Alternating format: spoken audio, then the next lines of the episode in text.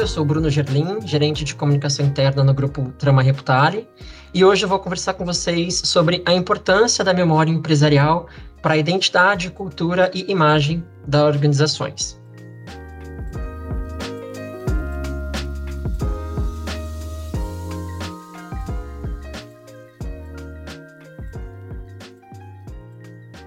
E para contextualizarmos, é, a memória empresarial ela diz respeito ao uso que a empresa faz da sua história, explorando os seus valores e as experiências que possam ajudar no futuro da organização de forma estratégica. E é um trabalho realizado por uma equipe multidisciplinar, formada principalmente por profissionais da área de comunicação, história e museologia. E quem me acompanha hoje para trazer mais inputs para esse papo é Ana Paula Dini, jornalista e supervisora de relações externas na CISP, Central de Informações em São Paulo, e fiquem sabendo que a empresa em que ela trabalha completa este ano 50 anos de existência.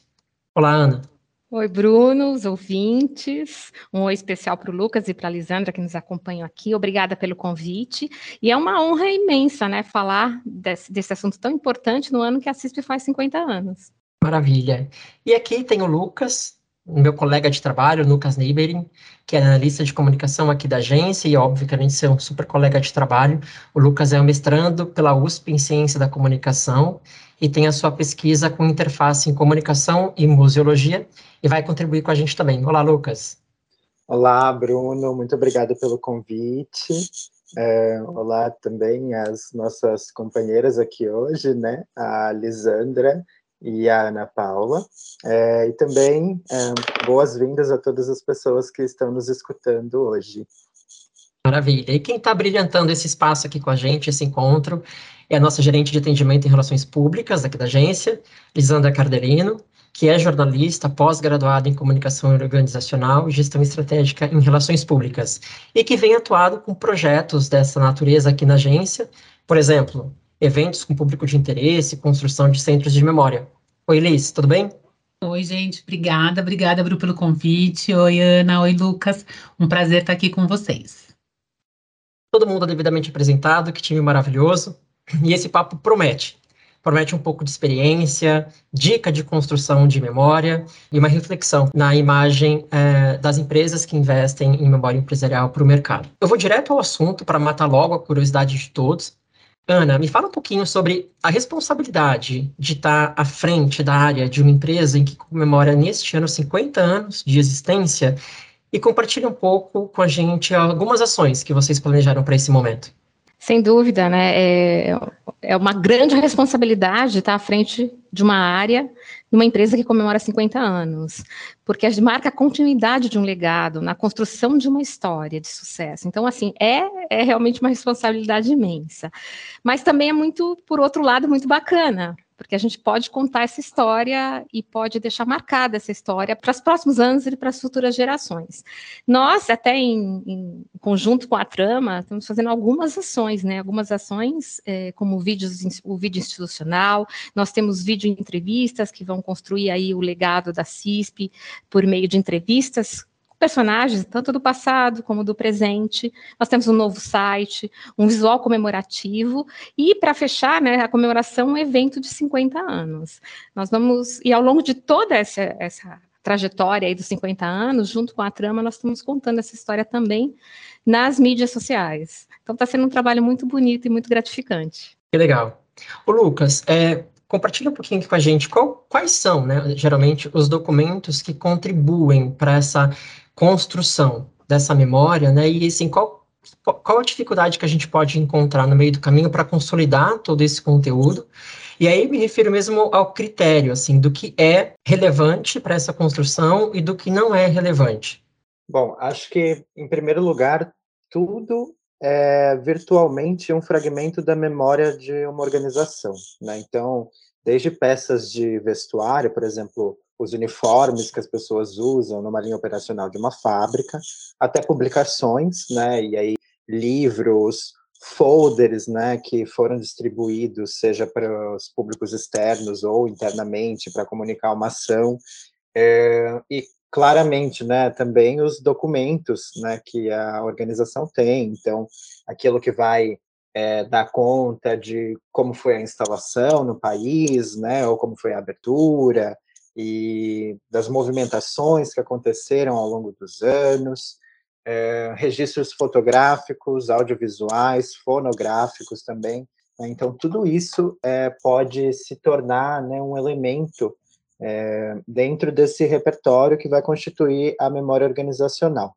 Aí acho que o desafio justamente se encontra, primeiro, né, em entender como todos esses objetos estão dispersos dentro da organização e às vezes é, não existe uma sistematização né, no modo como todas essas coisas são guardadas. Você precisa fazer uma mediação entre diferentes áreas para saber com quem está cada coisa, como elas podem ser usadas. Né? Tem um cuidado, se a gente for falar, por exemplo, de uma publicação que é da manipulação desse objeto, porque a gente tem que tomar cuidado para não estragar, se é uma coisa mais antiga, ela tem uma fragilidade, né? Um lado que é o da conservação e da preservação, tem um lado que é o das negociações, tem um lado que é o da sistematização, né? E como depois decidir dentro disso o que é mais estratégico, eu acho que vai depender mesmo é, dos objetivos que se pretende alcançar com esse projeto de memória organizacional. Agora, evidentemente, eu acho que é importante, né, é, analisar como esse recorte, né, como essa narrativa, ela vai impactar é, o cenário da organização no presente, né, e no futuro. Então, pensar nos impactos que isso pode ter na imagem, né, na reputação, que benefícios essa narrativa vai trazer, que tipos de valor ela vai agregar, que mensagem ela pode passar e que vai trazer os públicos é, que talvez ainda não estão tão imersos ali para mais perto, né? Acho que esses são alguns aspectos importantes para considerar na hora de desenvolver, né? De planejar, de desenvolver, de levar a cabo esse tipo de projeto. E Ana, como foi esse processo para vocês na seleção de documento? Foi desafiador? Qual critério vocês colocaram também nessa seleção para conseguir filtrar? Afinal de contas, são 50 anos de história, deve ter muito conteúdo para luz.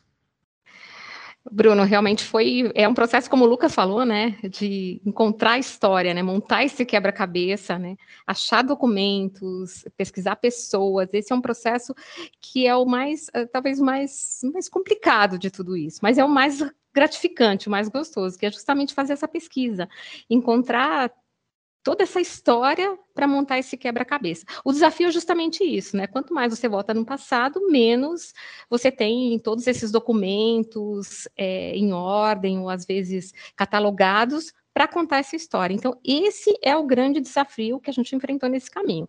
Mas depois disso, realmente, depois de encontrar as pessoas, começar a falar com as pessoas, a história começa a, a ser contada e a ser montada de uma maneira que fica muito fluida. É um pouco isso, o desafio mesmo é, é o passado, né? Juntar todo esse passado para trazer a história à luz. Lucas, a Ana comentou agora de montar esse quebra-cabeça, né? E aí, como que, por exemplo, a área de comunicação interna pode contribuir na construção, na construção desse storytelling, né, para contar essa história, fazendo a montagem dessa, desse quebra-cabeça para narrar essa memória corporativa? Uma coisa importante, né, para a gente pensar a memória, é entender um lado assim objetivo, que é o que está né, ali materializado, concretizado nos objetos, e o lado subjetivo, né, que é o que está muito mais ligado à história oral, que é o que a gente vai encontrar na narrativa dos colaboradores das colaboradoras, né? Eu acho que a comunicação interna ela tem um papel assim muito estratégico, muito sensível também, né? Porque quando você lida com memória, você traz à tona toda uma carga, né? De, de, de sensibilidade mesmo das pessoas que estão envolvidas com, com essa história da organização, é, que é de identificar as personagens, né? Então eu acho que é, tem um lado técnico, né, de você criar um roteiro, né, é, é, colher as informações, conversar com as pessoas, mas tem esse lado de ali mesmo, até às vezes no dia a dia, né? Perceber quem são esses personagens que se destacam, quem é uma pessoa que tem mais tempo de casa, né? Que acompanhou diferentes fases da história da, da organização. É, e como a gente pode trazer, então, o colaborou, a colaboradora para o centro dessa narrativa, né? Porque eu acho que isso também aproxima, né? a, traz uma humanização para a narrativa, né? não é só a organização trazendo uma série de fatos históricos, né, numa linearidade ali do percurso, dessa trajetória, que também é importante, né, mas é trazendo a experiência de quem viveu isso na pele, na prática, né, que realmente é, gera identificação, né? Eu acho que pela comunicação a gente tem esse papel, essa responsabilidade de gerar identificação. E eu vou, vou, me permitir aqui contribuir também, Lucas, nessa questão do storytelling, e ainda nem do storytelling propriamente dito, é como a gente pode se preparar para esse momento de construção do storytelling, né?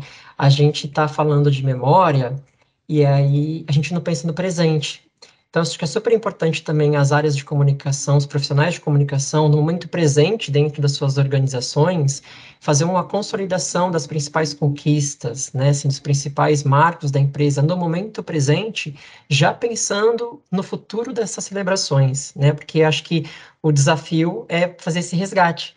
Aonde que está essa informação? Aonde que ela foi guardada? Quem consolidou?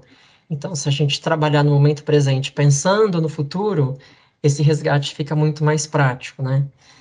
E, e aí, Ana, me diz uma coisa, é, quais é, eram, eu vou, ou são, porque ainda vocês não fecharam as celebrações de 50 anos, né? A, a, as expectativas para essa celebração de 50 anos da CISP no tocante legado mesmo, né? Qual, qual é a principal mensagem residual que vocês querem deixar na memória da empresa com essa celebração? Eu acho que 50 anos é um marco importante e mostra né, a credibilidade ainda mais a solidez. E no Brasil, uma empresa né, é, comemorando 50 anos, isso ainda é muito mais é, significativo. Então, é, mostrar essa credibilidade, essa solidez da CISP, mas principalmente porque a CISP tem uma característica importante, né, que até o próprio a, o slogan fala, que é unindo gerações. A CISP tem esse, esse talento de unir gerações. As pessoas são muito mais que uma associação, elas, elas se veem aqui, elas fazem parte, elas trocam as experiências. Então, unir essas gerações também é muito importante para a gente. Então, então, é um legado que foi construído, mas unindo essas gerações também é o recado que nós estamos falando, que ela vai continuar sólida e com a credibilidade que ela teve até hoje. Perfeito. Liz, a Dini trouxe um ponto super interessante, a questão da credibilidade, né? E aí a gente está falando que, enfim, nós estamos falando de memórias e como, como construí-las, mas a gente sabe também que esse movimento corporativo, ele tem um grande impacto da porta para fora, né? Então, do ponto de vista de relações públicas, quais são os resultados que as marcas, né, as empresas podem obter com ações desse gênero, por exemplo, de celebração, é, na construção da memória? Na grande maioria das vezes é só resultado positivo, né? Porque hoje a gente fala muito nessa questão de humanização das marcas, né? Então, como eles mesmos falaram, da questão de quem, quem é essa marca, quem faz essa empresa acontecer, né? Lá atrás a gente falava muito do produto, da questão da qualidade do produto, e isso ao longo do tempo foi mudando muito. Então, hoje a gente fala essa questão de pessoas, né? De humanizar a marca, quem faz essa marca acontecer, quem está por trás dessa marca. Então, é esse tipo de ação, né, de você organizar, você reunir uma memória empresarial, que muitas vezes acabam envolvendo memórias familiares, né? Isso traz ainda para essa discussão, que são pessoas que fazem essa empresa. Então, assim, hoje muito consumidor ele olha muito para o propósito da marca. A gente não consome uma marca que a gente não confia, que a gente não acredita, ou que a gente sabe que a gente, né, que não tem o mesmo propósito da gente, quando a gente se identifica, né? Então, quando você monta um banco de história e você conta, né, para as pessoas aquela história, ele reforça ainda mais a criação, né, de ter uma narrativa alinhada com esses objetivos estratégicos de marca, de reputação, e isso dá um peso muito forte né, para essa cultura organizacional. Então, assim, a comunidade, né, os consumidores saberem a história, conhecerem a história daquela empresa, é muito positivo. E aí reforça, a gente consegue reforçar a mensagem-chave, contar toda aquela trajetória da empresa, né? A gente conta, a gente, eu sempre brinco com os clientes, né? Vocês têm uma história, a gente está aqui para contar essa história. Vocês têm uma reputação para zelar, a gente está aqui para reforçar, para fazer esse relacionamento e contar para o pessoal lá fora tudo isso que já aconteceu, né? Então a gente conversa muito isso com as lideranças, né? Para a gente criar, a gente faz esse mapeamento dos públicos de interesse, para contar essas histórias, né? Muitas vezes a gente consegue tornar os colaboradores até embaixador da marca. E isso dá um peso, como a Dini falou, né? Que de gravar para as futuras gerações. Então, do mesmo jeito que eles vão ter essa história, que eles vão conhecer essa história, eles vão fazer parte daqui 20, 30 anos, eles vão ser né, os principais personagens dessa história. E isso a gente percebe que traz assim um senso de dono, né, de orgulho, de pertencimento para os colaboradores. Destaca muito assim o, a importância do papel de cada um, né, nesse crescimento sustentável da organização. E quando a gente conta isso, é, é muito positivo, tanto para as pessoas que trabalham, quanto para a imagem da marca mesmo. Então, assim, é, são sempre é, projetos muito enriquecedores quando a gente conta essas histórias. Ana, sua percepção é que a imagem da CISP é, sai desse processo todo de 50 anos mais fortalecida, né? É, e aí eu digo fortalecida não só com o público interno, né, com os colaboradores, mas também na relação com os associados de vocês e com a comunidade, porque vocês fazem também pontualmente algumas ações sociais, né? Sem dúvida, né, Bruno? É, a imagem sai fortalecida, não só a marca, mas a imagem, e isso tudo contribui, né, por essa solidez que eu falei. Então, a CISP comemora 50 anos, mas sai muito mais fortalecida na questão da solidez, da credibilidade, e não só o público interno, que é o que nós mais nos relacionamos com os associados, mas principalmente também com o público externo. Hoje nós é, estamos nas mídias sociais, falando com esse público externo abertamente, é, sendo, fazendo projetos sociais, fazendo projetos internos, mas assim, a gente está sempre mostrando que chegamos aos 50 anos e queremos continuar né, de braços dados aí com os nossos associados, mas principalmente com o país, né, com o crescimento do país, com o crescimento para as futuras gerações, enfim. Então, tudo isso consolida né, essa credibilidade que a gente tem, que, sem dúvida, a comemoração, que é uma comemoração, mas também né, contar a história, é importantíssimo. Importantíssimo para a gente aqui na CISP e importantíssimo para qualquer organização. Liz, quais ações de RP pode agregar ainda mais valor para a imagem e reputação das empresas nessa construção?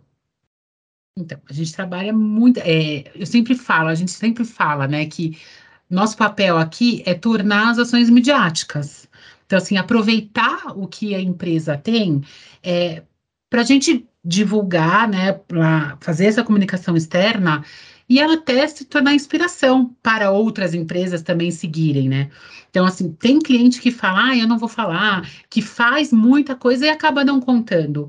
E, ou né? E a gente sempre fala, não, vamos, vamos ter inspiração, a gente tem que ser pioneiro nessa, nesse ponto e falar. Então, assim, existem diversas ações que às vezes acontecem naturalmente, mas que elas podem ser muito trabalhadas na questão de RP, né? Quando a gente torna aquilo midiático. Então, assim, a gente já fez muitos eventos né, em, em, comemoração. Então, aí, como eu falei anteriormente, a gente pode mapear esse público. Então, se a gente, a gente pode fazer com um formador de opinião algum evento, é, com um jornalista, ou com parceiros, clientes. Então, dependendo desse público que gente, de interesse, é, a gente faz um evento voltado para ele e que faça mais sentido. É, já fizemos livros, é, já criamos centros de memória, é, de levar mesmo a, primeiro os colaboradores para conhecerem, depois os familiares, depois aberto ao público. Ixi, dá para fazer jantar, já fizemos ações digi, no, no, digital, né, com questão de webséries, vídeo institucional, podcast. Tem diversas. A gente fala que o céu é o limite, né? Então a gente pode. Dá para fazer muito evento. Já fizemos viagens, né, com familiares, para conhecer. Então, desde o começo, vamos supor, se tem uma empresa que tem uma fábrica que de repente começou lá no interior de não sei, né, de alguma cidade, a gente faz uma visita a essa fábrica, faz toda traça essa linha do tempo, né? Esse túnel do tempo. Já fizemos, inclusive, uma vez um túnel, várias vezes isso, um túnel com a linha do tempo contando a história. Então, as pessoas chegavam ou no centro de memória, ou na própria empresa, um espaço especial, ou em algum evento, um túnel que contava ali a história, né, da empresa. Então, você chegava assim, cada cada passo que você dava tinham fotos, vídeos contando a história. Então, assim, são muitas ações que a gente pode criar.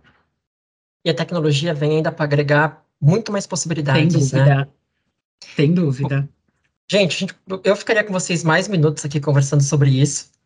mas quero aproveitar esse momento, Liz, que bom sua companhia por hoje, por trazer esses insights sobre marca e reputação. Eu que agradeço, foi uma delícia. Muito bom, obrigada, gente.